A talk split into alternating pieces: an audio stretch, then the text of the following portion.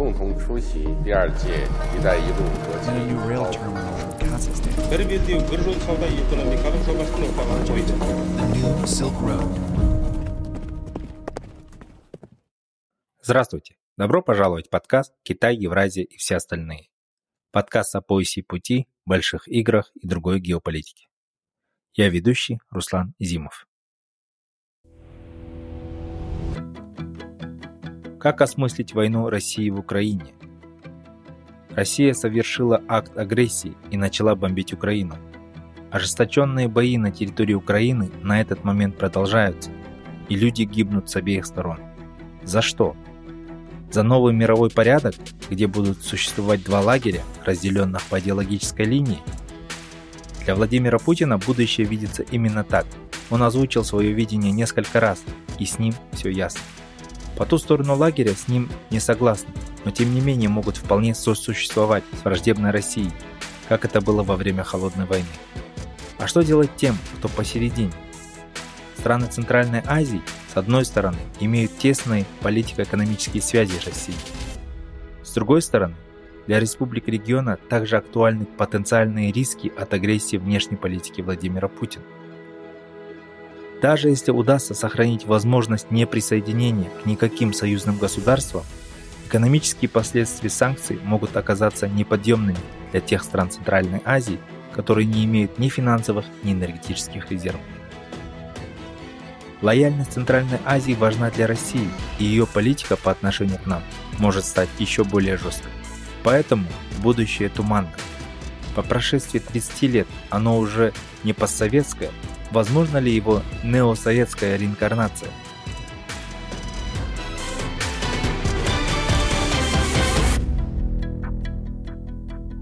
Эти вопросы сегодня мы будем обсуждать с Парвизом Муладжановым из Таджикистана и с Фарходом Толиповым из Узбекистана.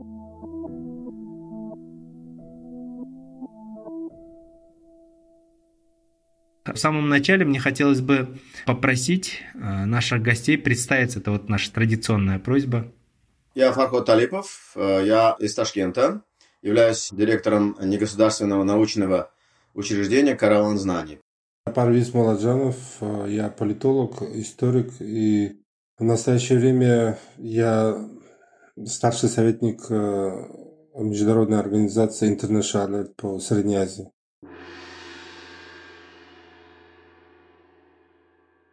Конечно, хотели бы обсудить ситуацию в Украине, где сейчас идет война. Сказать честно, несмотря на многочисленные прогнозы от авторитетных структур, до последнего мне вот лично не верилось в то, что война начнется. Но президент России Владимир Путин начал ее. И сегодня Россия бомбит Украину. На мой взгляд, это акт агрессии, безусловно, против независимой страны, против свободы народа Украины.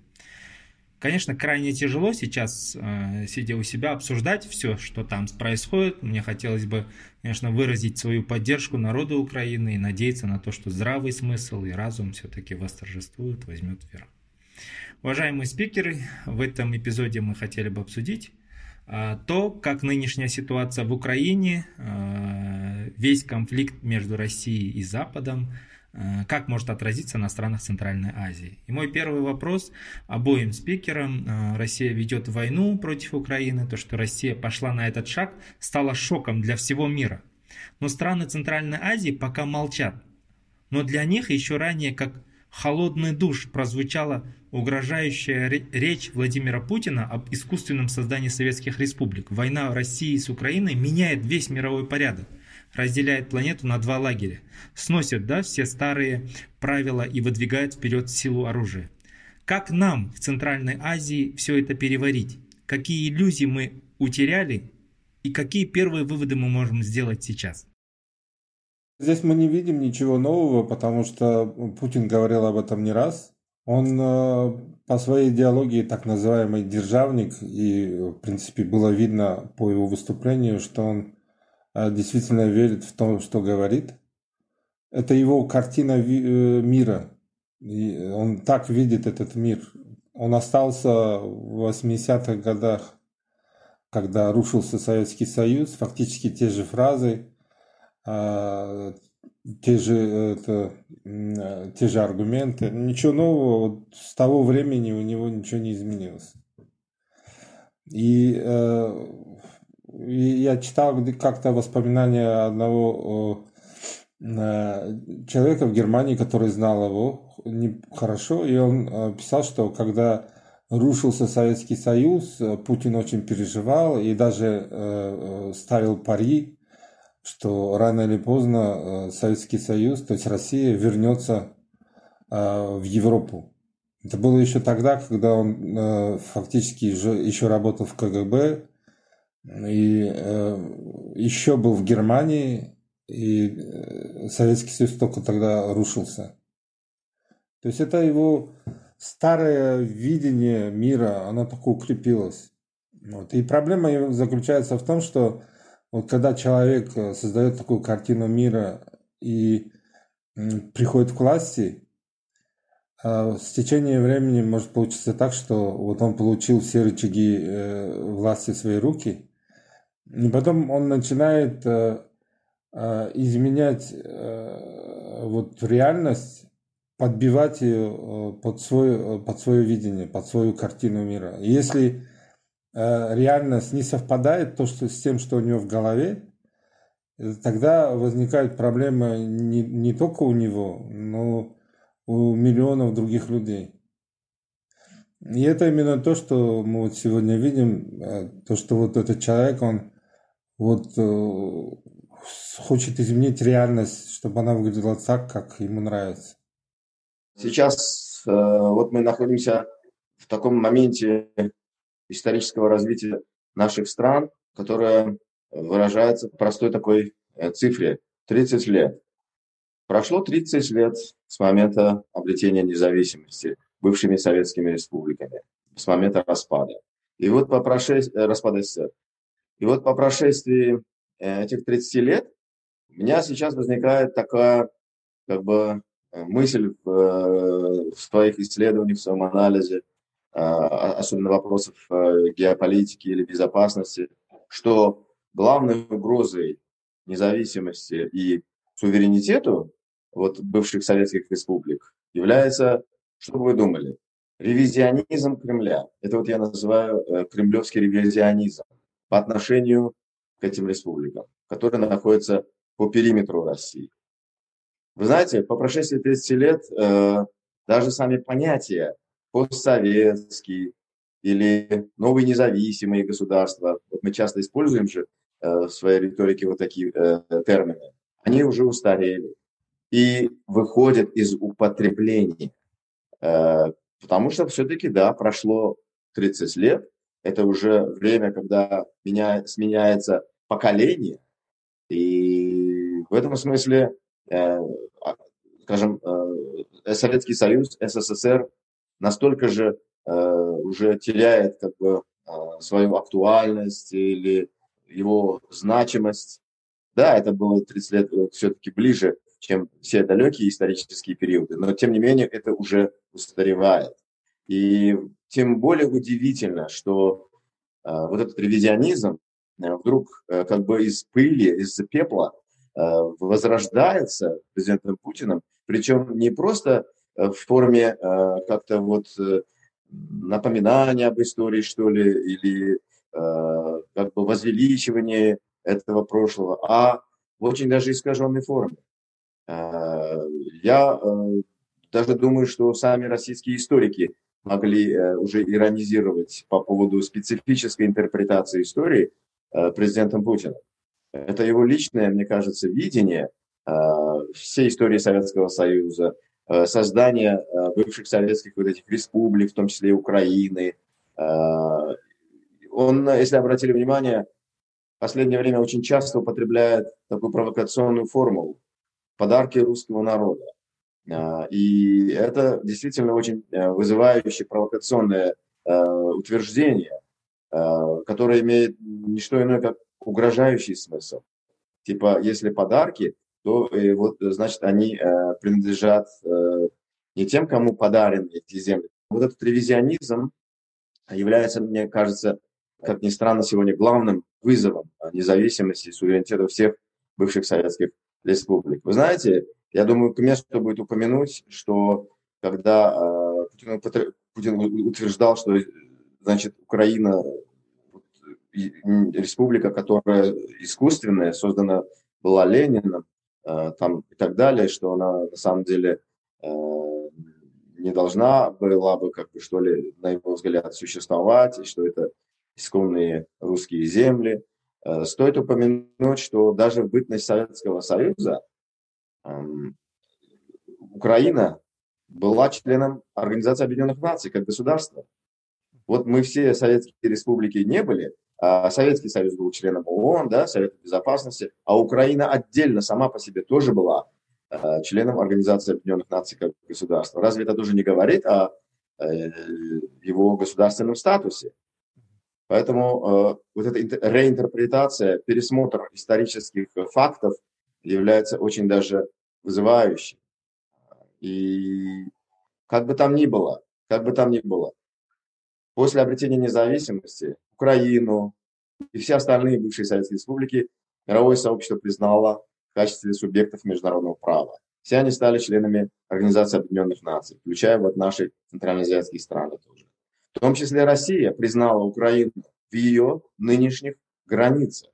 То есть этот ревизионизм Путина вдвойне неуместен, потому что Россия уже юридически сама признала Украину в ее нынешних границах вместе с Луганском, Донецком там, или Крымом и так далее.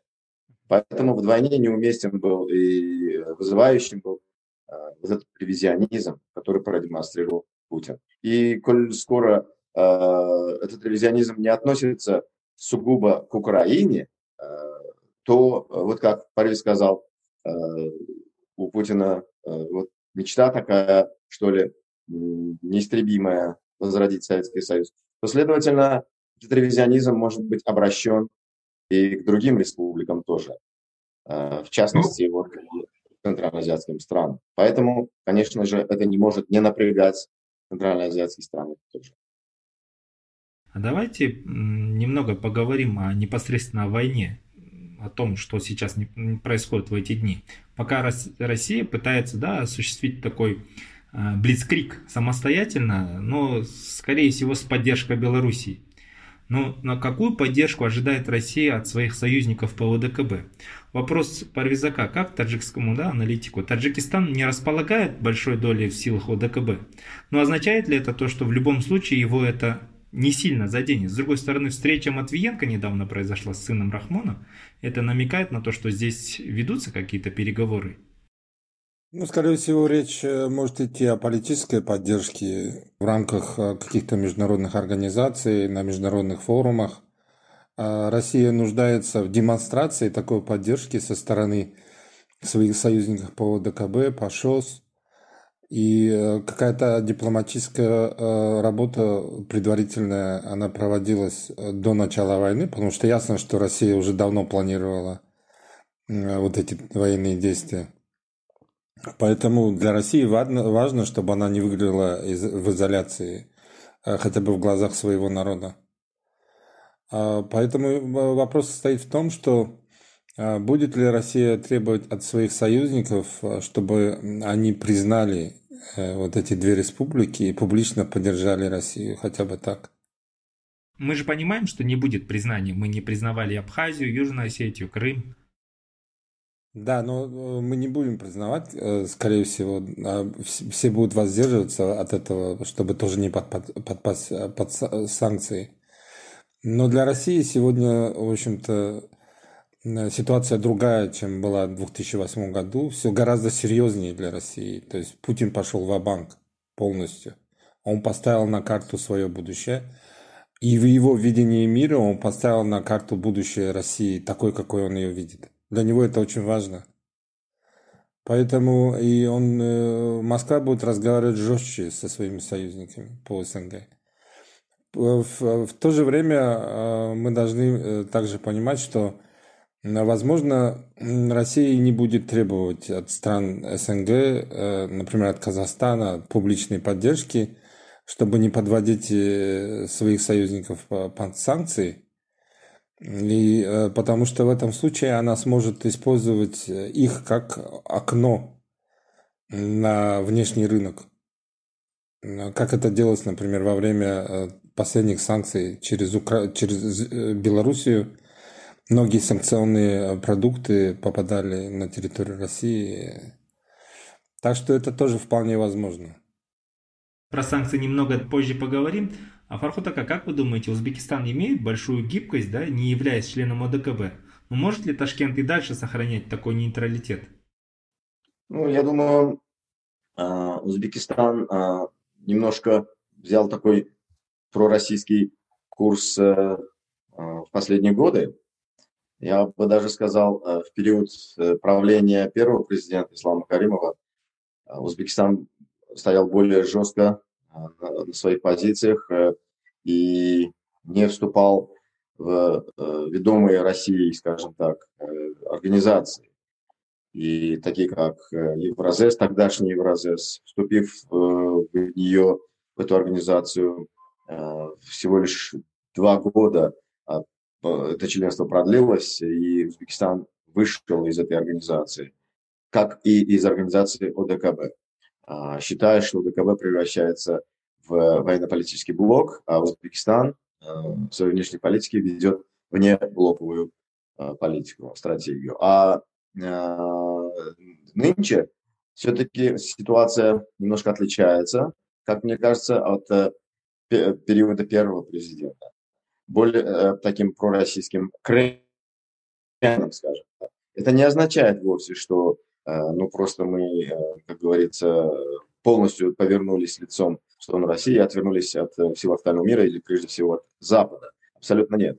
И э, просто здесь э, наверное, имеются еще и такие измерения, как экономические, лоббистские, там, или даже, если сказать так, олигархические связи э, бизнесменов э, из Узбекистана и России, что, наверное, больше э, вот, по, подстегивает, что ли, руководство э, Узбекистана в сторону России. Потому что это тоже является таким плодом либерализации, которую начал Мерзиев открытости Узбекистана, больше открытости по сравнению с прежним периодом. И вот в связи с большей такой, скажем так, условно, свободы, э, в связи с свободой этой либерализации и э, различные силы э, экономические там, и так далее также вышли, как говорится, на поверхность. Но это вовсе не означает, опять же, я повторю, чтобы, что Узбекистан, например, может вернуться в ОДКБ.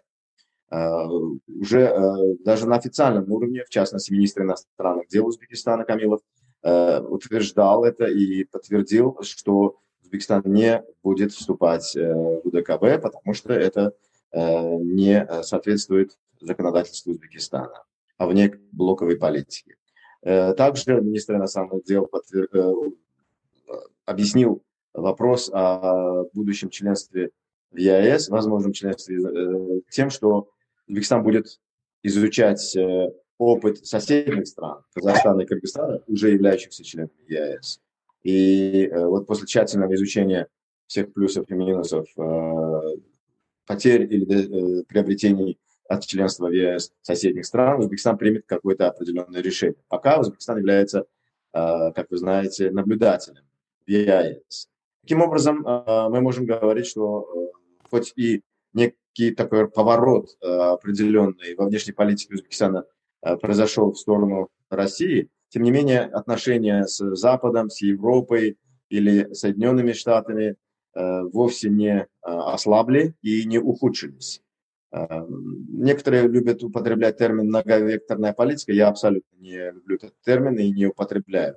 Но некая диверсификация, если употреблять вот это слово, диверсификация как э, внешнеэкономическая, так и внешнеполитическая э, Узбекистана э, продолжается, продолжается, и, следовательно, Узбекистан, наверное, будет все-таки держаться более принципиально того, что мы называем национальные интересы. Исходя из национальных интересов Узбекистана и будет строиться, соответственно, политика, внешняя политика или какие-то э, решения внешнеполитические э, Узбекистана. Э, вот Парвиз уже упомянул, Руслан, ты тоже прежде всего сказал, что ни Крым, ни Абхазию, ни Осетию наши страны не признавали, Узбекистан тоже. И, наверное, так и будет продолжаться. Независимость Луганской и Донецкой республик вряд ли будет признаваться Узбекистаном. Вот. И в этом смысле сейчас очень важно не просто, скажем, говорить о том, как поведет себя Узбекистан или Таджикистан или Казахстан. Это, конечно, тоже важно, но а, чтобы быть более уверенным в своих позициях, чтобы а, более а, эффективно продвигать свои национальные интересы для центральноазиатских стран, ну просто жизненно важно вновь, вновь актуализировать вопрос регионального единства, регионального объединения. Вот, как мы знаем, с 2017 года проводится консультативные встречи всех пяти президентов. Я думаю, вот этот механизм должен теперь э, усиливаться. Я думаю, только э, когда э, мир будет видеть, и великие державы тоже, в частности и Россия, что в регионе не просто отдельно взятые пять государств Центральной Азии, а они консолидированно выступают по международным э, вопросам, э, о международных э, проблемах, э, имеют схожие позиции, тогда, я думаю, э, и позиции этих стран будут более уверенными, э, их голос будет более уверенным, и с ними просто не могут не считаться уже и э, другие страны мира. А как общество в странах Центральной Азии относится к этому конфликту, к этой войне? Например, вот если брать Казахстан, к сожалению, я не знаю, у нас есть разные мнения. Есть те, конечно, которые поддерживают свободу выбора украинского народа, в целом независимость, да, территориальную целостность Украины, но есть и те, которые поддерживают э, войну, поддерживают российскую точку зрения, точнее, точку зрения российских властей. А как в Таджикистане, в Узбекистане? Ну, в Таджикистане э, общество тоже расколото в отношении этой проблемы уже давно, начиная с 2014 года. А я бы сказал так, что ну, где-то половина на половину, может быть, даже больше. В общем-то, так как э, очень значительная часть э, таджикских семей э, имеет своих, мигран... своих представителей мигрантов в России, и благополучие зависит от России. Многие смотрят на Россию достаточно благожелательно и придерживаются пророссийских позиций. Кроме того, мы можем образно сказать, что, в общем-то, Таджикистан, как значительная часть Центральной Азии, она смотрит, она получает информацию из э, российских СМИ. Можно сказать, что мы глядим в окружающий мир через э, призму российского, российского информационного пространства. Глазами России, то есть российских СМИ в основном.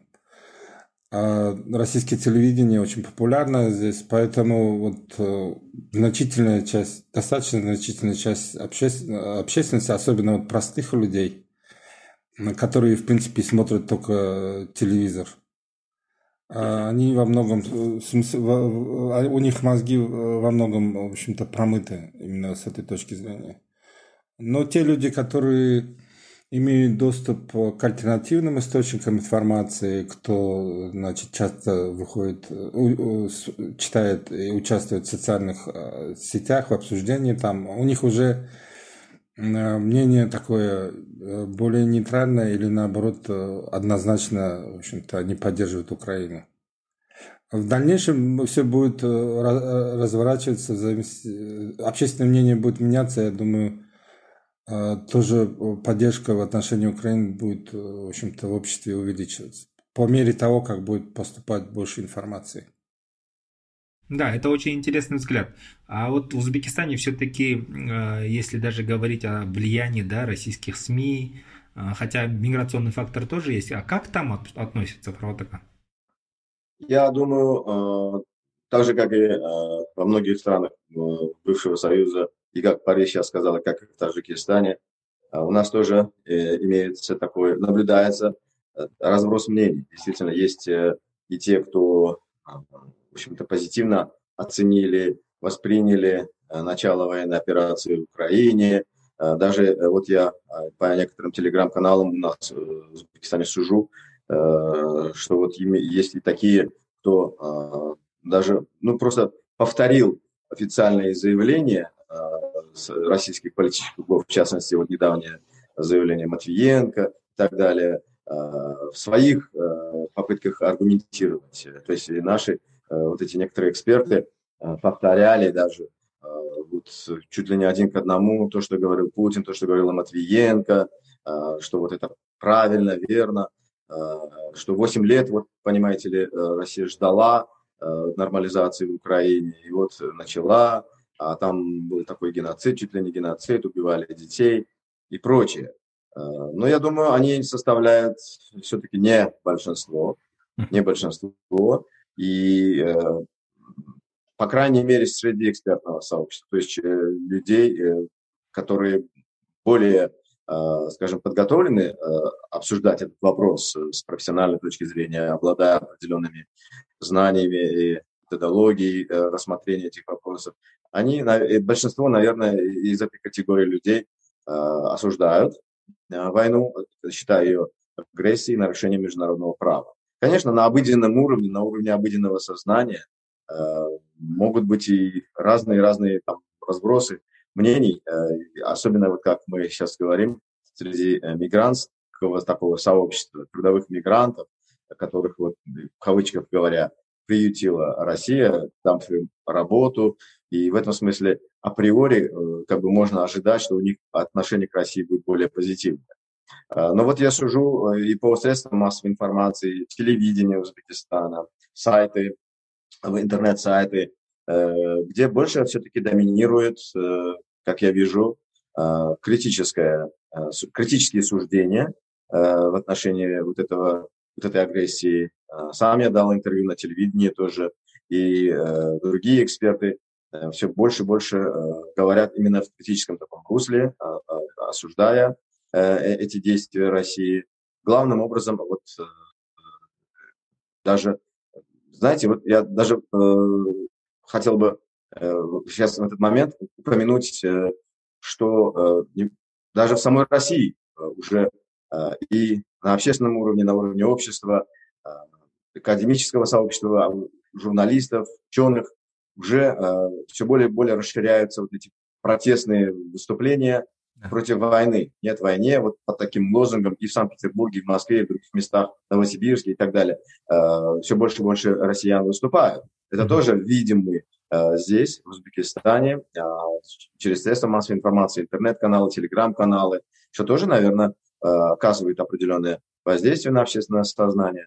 И особенно а, с учетом того, что не только в России, а еще и во всем мире а, все-таки осуждается это действие России, Кремля, Путина, санкции, все видят, э, как реагирует Запад. Э, я думаю, это все не может э, не отражаться на общественном мнении. Я почти уверен, что доминирует у нас позиция критическая, нежели позиция поддержки. Спасибо. Немного поговорим про а, экономическое влияние да, этих э, событий на страны Центральной Азии. Санкции Запада а, однозначно нанесут огромное воздействие на экономический ландшафт. Российские банки, действующие в нашем регионе через филиалы, фактически все оказались в списке санкций. И через них нельзя будет даже сделать денежный перевод. Да, это очень важно для наших стран, которые, да, мигранты в России работают, трудовые. Какие можно прогнозы делать, какие последствия могут быть для нас самые чувствительные? Ну, самое главное последствие, мы можем посмотреть историю 2014 года, когда началась первый, начался первый конфликт между Украиной и Россией, как это, какое было воздействие. Тогда э, первый удар был нанесен по э, э, рынку труда в России, он сжался сразу очень сильно. Упали доходы населения, упал, упали доходы мигрантов – произошла девальвация рубля, и девальвация рубля привела к девальвации всех э, национальных валют. Соответственно, снизилось э, доходы мигрантов тогда э, снизились фактически на 50%. Мэрия, мэрия, Москвы, мэрия Москвы, например, в то время говорила, что мигранты на 55%, на 50% упали их доходы. Значит, э, соответственно, когда происходит девальвация, э, инфляция составляет, в общем, приблизительно на 10% на э, девальвации национальной валюты, как правило, идет 1-2% инфляции. То есть вот 10% упала валюта, значит инфляция поднялась э, на 2%, 1-2%. Вот такой приблизительно формулу выводят экономисты. А, и инфляция в Таджикистане составила, э, в общем, в два раза упали цены, то есть выросли цены за последние э, пять лет.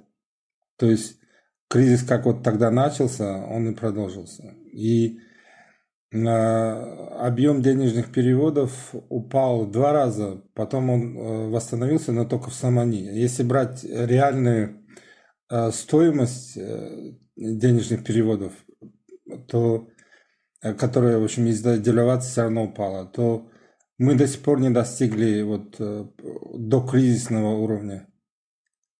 А сегодня мы сталкиваемся вот с ситуацией, что воздействие будет гораздо будет э, более серьезное, скорее всего.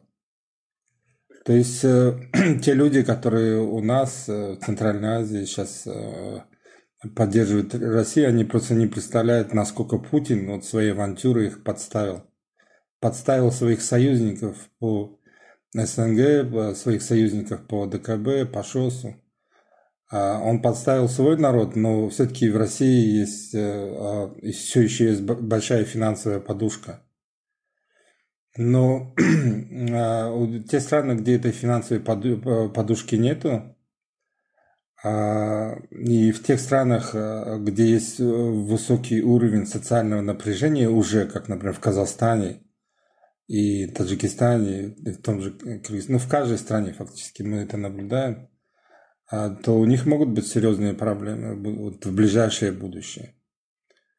А с, с другой стороны, э, возможно, будет сейчас э, пойдет всплеск э, цен на энергоносительные, то, что мы уже сейчас наблюдаем. Так что такие страны, которые торгуют энергоресурсами, как Узбекистан, Казахстан, Туркменистан, они, возможно, получат какой-то плюс сейчас но опять же, это ненадолго, потому что вот сейчас все идет к тому, что международное сообщество примет серьезные меры для того, чтобы цены на нефть и энергоносители пошли вниз. Так что общее воздействие будет крайне негативным. Ну, я бы почти один к одному повторил э, ага.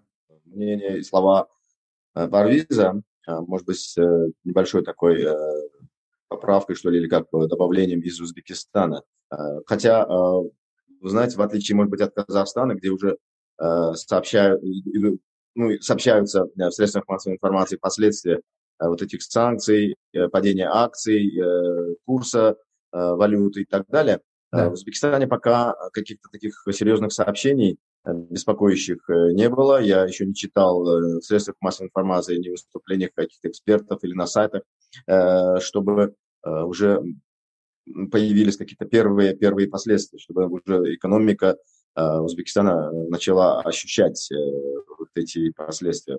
Ну, наверное, это действительно еще э, рановато, поскольку санкции только вступают в силу, и мы ожидаем, как Байден и европейские лидеры говорили, они все уже разрабатывают уже еще более жесткие санкции, и вот как бы поэтапно будут они вводиться, и они будут более суровыми, более жесткими, э, как обещают э, вот на Западе. И вот, наверное, э, по мере вступления этих санкций в силу, последствия как бы дойдут и до нас тоже, может быть. Все зависит от того, насколько, значит, интегрированы, взаимосвязаны экономики стран друг с другом, я имею в виду, например, Узбекистана и России, Э, хотя Узбекистана и с э, мировыми рынками, наверное, это э, не может не сказаться.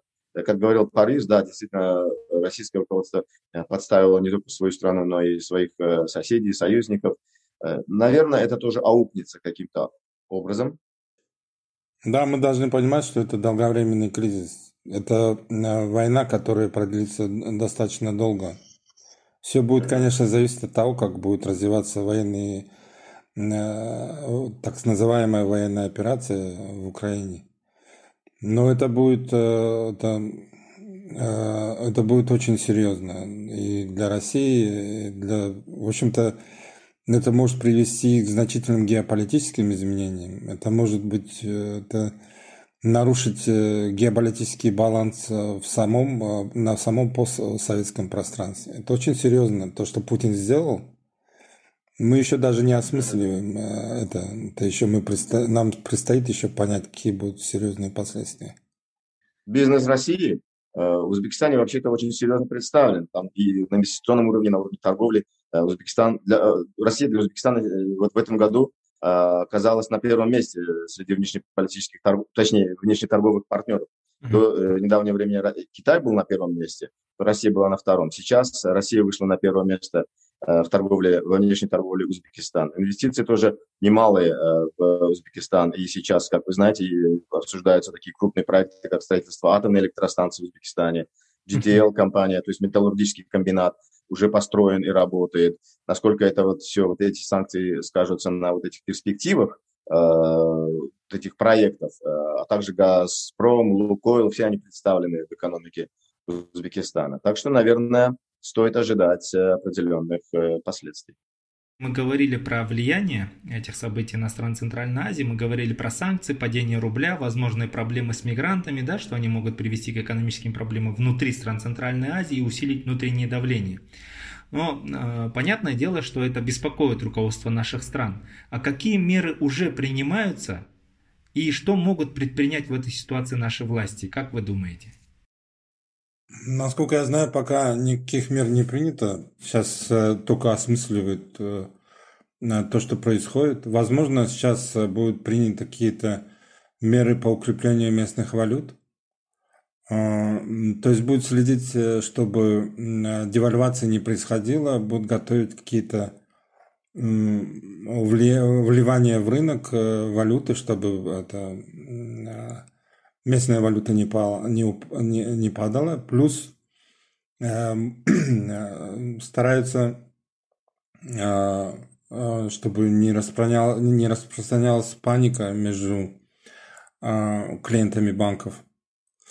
Потому что если люди будут ожидать э, девальвацию, о чем, э, в общем-то, предупреждают многие экономисты, то люди бросятся в, банк, в банки и получится настоящий э, кризис ликвидности в банках. Мы это уже наблюдаем, в общем-то, прежде всего в самой России. Там невозможно сейчас купить э, валюту э, во многих банках. Там сейчас начали, по-моему, будут ограничивать даже выдачу валюты и вообще денежных средств в банкоматах.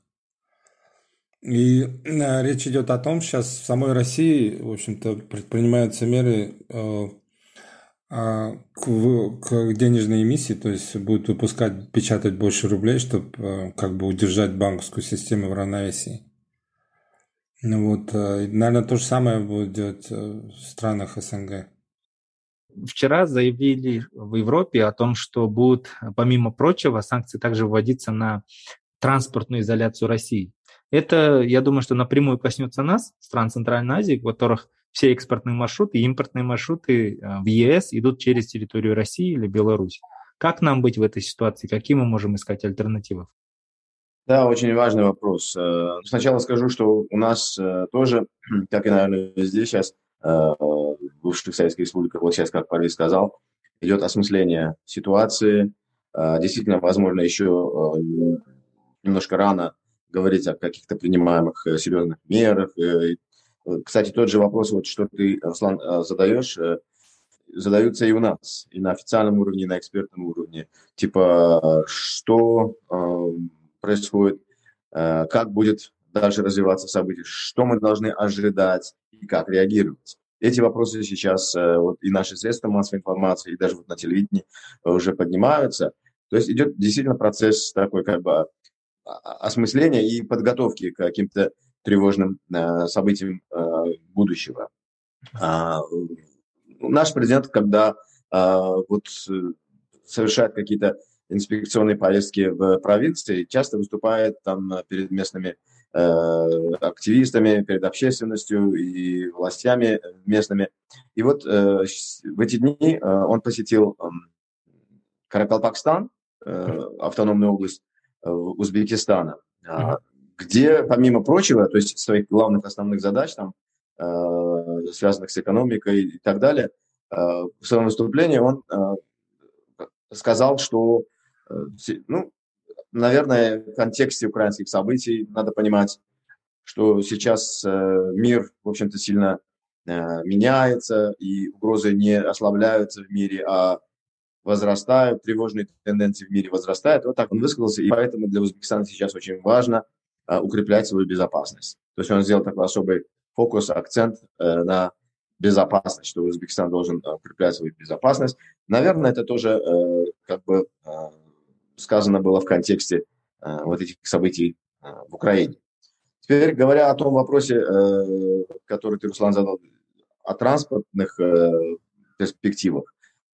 Ну, как вы, наверное, коллеги, знаете, э, уже много лет э, Узбекистан стремится диверсифицировать э, транспортные коридоры, и которые ведут, так сказать, или связывают Узбекистан с внешним миром, чтобы не быть зависим только от каких-то одних стран.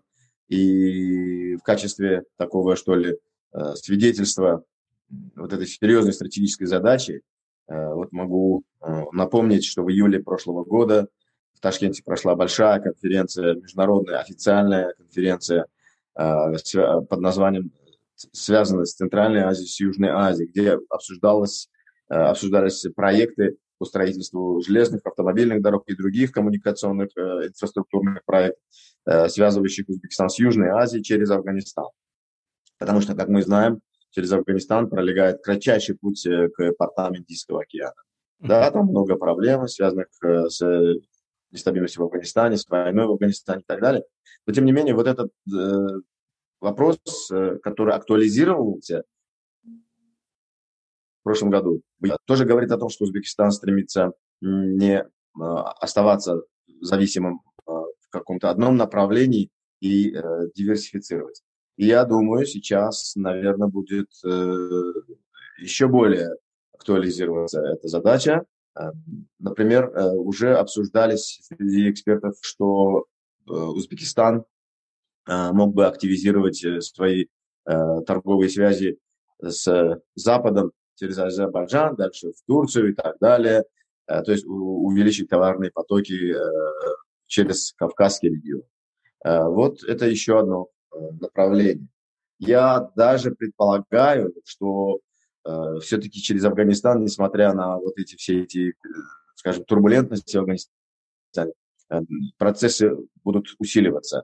Э, недавно снова состоялся такой контакт, э, взаимодействие с нынешними властями э, Афганистана, с талибами, э, и где также обсуждался вопрос, э, опять же, тот же самый вопрос строительства железных дорог, так и других проектов, а также э, увеличение торговли, кстати говоря, между Узбекистаном и Афганистаном.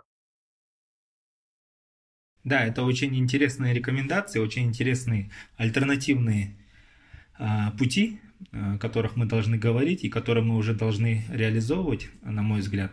Э, Все-таки давайте немножко недосказанность осталась по, в целом да, по ситуации. Еще пару вопросов. Все чаще говорят об авторитарном регионализме, где всякого рода региональные организации выполняют э, своего рода роль коллективного противовеса коллективному Западу. Каковы перспективы ОДКБ и ЕАЭС? Можем ли мы оказаться в своего рода новом Советском Союзе, из которого уже не выйти? Я не думаю, что это произойдет в ближайшее время. В всяком случае, из-за, прежде всего, из-за начавшейся войны э, России с Украиной, потому что у России просто нет ресурсов и не было ресурсов а, для того, чтобы играть такую доминирующую роль, как прежде, да, чтобы стать реальным объединителем постсоветских э, стран. А для этого требуются огромные средства. А именно поэтому вот, э, Китай нашел здесь как бы возможности в Центральной Азии еще начиная там, с 2000-х годов, особенно после 2014 года. А сегодня тем более Путин настолько одержим Украиной, что он фактически де-факто уступает э, э, регион э, Китаю. То есть мы это уже объективная реальность, что э, Россия вытесняется де-факто из Центральной Азии Китаю, Китаем. у России нет ресурсов больше здесь оставаться. И это не, не, не есть хорошо для Центральной Азии. Я думаю, что, в принципе, для нас было бы лучше, в общем-то, оставаться ближе к России. Но раз вот такой человек сидит э, во главе этой страны и проводит такую политику, я всегда говорил, что если бы я был русским националистом, например, да, я бы очень негативно относился к Путину прежде всего, потому что это тот человек, который именно подставил идею так называемой в кавычках имперской России. Это тот человек, который э, сделал все для того, чтобы она не, не состоялась. И на самом деле, хотя, наверное, его устремления другие, а, но реальный э, э, результат это совсем обратный. Ну, то есть э, именно благодаря тому, вот его действиям, начиная с 2014 года, Украина ушла фактически из зоны влияния России. Там, то, что он отнял Крым, то, что он устроил в этом Донбассе, фактически они, он дал толчок к становлению единой украинской нации и дал толчок к резкому э, ускорению украинизации, процесса украинизации э, этой страны. И это, это бы никогда бы не произошло, если бы, не, если бы он не решился аннексировать Крым. И то же самое и э, центральная. Вот то, что он сейчас делает, как Фархот сказал, это же приведет к тому, что все э, страны Центральной Азии, они начнут искать альтернативные пути выхода на э, международный рынок, на транспортный рынок, на другие рынки. Это даст возможность Китаю укрепить свои позиции в Центральной Азии, он уже это делает. А, то есть это все, что сейчас Путин делает, это фактически подрубание это, э, всех перспектив на э, восстановление Советского Союза и там Российской империи, я не знаю, как это все это можно назвать. И поэтому в будущем, конечно, в ближайшие годы все это будет осмысливаться. Сейчас нам трудно даже а, сказать э, в полной мере, как все это будет развиваться. А, ну да, это будет... Это, это очень это, интересно. Это, возможно, да. будут серьезные геополитические изменения. Очень интересное мнение. А как вы думаете, почему Россия выбирает путь принуждения? Есть ли еще у России мягкая сила? Ну вот кажется ли вам, что в связи с созданными между нашими республиками и Россией со времен Ленина и Сталина постепенно вот эти связи ослабляются? Даже несмотря на значительную трудовую миграцию из региона в Россию, положение наших людей там остается тяжелым. И вряд ли можно представить, что центральноазиатские э, граждане центральноазиатских стран получат какое-то политическое представительство в России, даже став ее гражданами. Будущее уже не кажется общим, особенно в плане языка, понимания, истории и так далее. Так ли это? Как вы думаете? Нет, все-таки вот это э, импульс, э, который идет от Советского Союза, он еще будет доминирующим, потому что мы все равно ближе к друг другу. Там, когда мы едем, э, как мы бы друг к другу не относились, там, таджики и узбеки, когда мы едем там, на международные форумы, форумы, мы всегда держимся ближе к друг другу, чем, например, узбеки к туркам, а мы к иранцам. А, но у нас, в общем-то, больше это, вот эта ментальность советская во многом, она доминирует. Вот это видение – и я не вижу в этом ничего плохого, честно говоря. А другое дело, что, в общем-то, если ты хочешь, э, в общем, воссоздавать Советский Союз, ты должен иметь соответствующий уровень экономики, должен инвестировать и помогать другим странам. Если нет, то или принуждение, или мягкая сила. И Россия, между прочим, вот последние 6-7 лет она сделала очень много для того, чтобы развить институты э, вот, мягкой силы. Там, например, при МИДе создан там фонд Горчакова, различные организации культурные, которые вкладывают деньги там, это, в сферу образования, проводят различные конференции, укрепляют связи между э, учеными. На это выделяются очень большие средства. В общем, мягкая сила в России, в постсоветских странах, она еще на первом месте. Больше, огромная часть э, студентов э, из Центральной Азии, они сегодня учатся э, в России. Русский язык, он в любом случае доминирует в области образования и науки. Я не вижу в этом ничего плохого, честно говоря. А и для нас, таджиков, лучше русские, чем китайцы. Если при условии, в тех условиях, в которых развивается наша экономика, в том тупике экономическом, в котором мы находимся, у нас э, это, все перспективы тому, чтобы там через два поколения оказаться в ситуации уйгуров. Поэтому для, для нас, конечно, было бы удобнее, если бы были равноправные отношения внутри каких-то, пусть даже будет интеграционных моделей на постсоветском пространстве, которые включают Россию. Но, к сожалению, то, как сегодня строится э, политика России, то, как ее построил Путин, вот, в соответствии, как я говорю, со своей картиной мира, а, они сами же, в общем-то, подставили эту идею. Ну вот посмотрим, как дальше будет развиваться ситуация. Вспомнили даже Ленина мы сегодня. Ленин в свое время написал даже статью о национальной гордости великороссов, где предупреждал об угрозе, что ли, если так выражаться, сегодня, об угрозе э, шовинизма, роста шовинизма, национализма э, русского.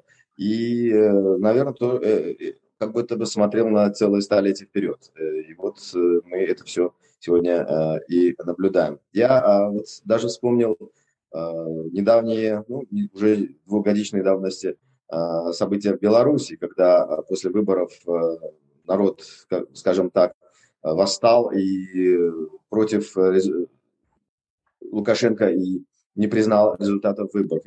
Мы знаем, чем все это закончилось. А, и это было при поддержке России. То есть Лукашенко получил полную поддержку со стороны России. И мы тогда обсуждали, Э, казалось бы, вызовов, каких-то угроз со стороны Беларуси и России не было. Э, белорусская оппозиция никогда не утверждала, что она будет э, выступать против России и повернется полностью лицом в Европу и так далее. И вот в связи с этим тогда мы приходили к такому заключению, что на самом деле вопрос не столько в Беларуси как таковой, а сегодня вопрос не столько в Украине как таковой, э, а вопрос именно в типе политических режимов, устройств государства, который э, будет создаваться в этих странах. Э, и поскольку, собственно, политический режим в России, мягко говоря, довольно далек от демократического, там чуть ли не переплетаются э, диктаторского, имперского, там, авторитарные какие-то элементы в э, политической системе, то э, Россия при нынешнем руководстве не заинтересована, чтобы по периметру этого государства появлялись демократические режимы, которые могут иметь такой как бы стимулирующий эффект для самой России, для самих россиян, э, которые тоже могут э, быть впечатлены демократическим прогрессом, скажем так, э, в соседних республиках. И поэтому недопущение демократизации, либерализации этих стран по периметру тоже является невысказанной, скажем так, скрытой э, задачей, интересом э, нынешних властей в России. Следовательно, недопущение каких-то серьезных поворотов в сторону Запада – это не то, что угроза НАТО или США, это не связано, наверное, с этим, а именно с тем, что политические реформы э, в этих странах могут э, иметь именно такой либеральный демократический смысл. Это к вопросу, который ты вот сейчас задал. И, э, и ОДКБ и ЕАЭС э, как раз-таки имеют и такую подзадачу, наверное, чтобы э, удерживать э, не просто эти страны геополитически в сфере влияния России, но еще и удерживать их, сдерживать их демократический рост, их демократическое развитие. Вот в этом контексте э, вспоминаются э, вот недавние лидеры, руководители России и Советского Союза, начиная от Горбачева до Путина. Э, все мы видим э, три разных э, лидера – Горбачев, Ельцин и Путин. Горбачев ведь э, был таким лидером, который сблизил Советский Союз, э, подружил, можно сказать, Советский Союз с Америкой, э, с э, Западом, и холодная война завершилась. Ельцин тоже был относительно мягким президентом, и я не думаю, что будь сейчас Ельцин у власти, он бы начал войну с Украиной. И вот мы видим третьего лидера Путина, э, который совершенно отличается. Ну и, конечно, э, мы должны делать большой акцент на нашей внутренней реформе. Подрастает или уже выросло новое поколение, которое не то, что не знает, там, не помнит Советский Союз, но не родилось уже в Советском Союзе. И после этого, э, после распада Советского Союза уже целых два, даже, можно сказать, поколения выросло. И приходят государственные органы, многие из них э, уже имеют и западное образование, э, учились в ведущих западных или восточных, даже тех же китайских или японских университетах. И для этого нового поколения абсолютно чуждо нечто такое советское, понимание советского, несмотря на все плюсы или минусы этого бывшего советского Э, советской супердержавы. У них э, совершенно новое мировоззрение, и они тоже все больше впитывают в себя идеи либеральные, идеи демократические. Это нельзя не учитывать.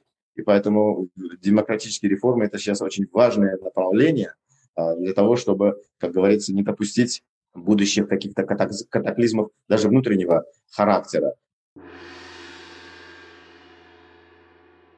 Уважаемые спикеры, спасибо большое за беседу. С нами были Парвиз Мулладжанов, политолог и историк, старший советник Международной организации в Таджикистане, и Фархот Толипов, директор негосударственного научного учреждения «Карван знаний». Все эпизоды нашего подкаста вы сможете найти на подкастинговых платформах Apple, Google подкасты, Spotify, Amazon, Яндекс.Музыка и другие. На сайте Каан мы также размещаем текстовой транскрипт каждого эпизода и полезные ссылки на отчеты, доклады, книги и биографии наших спикеров. На следующей неделе мы будем обсуждать внутреннюю и внешнюю политику Туркменистана. Спасибо за внимание.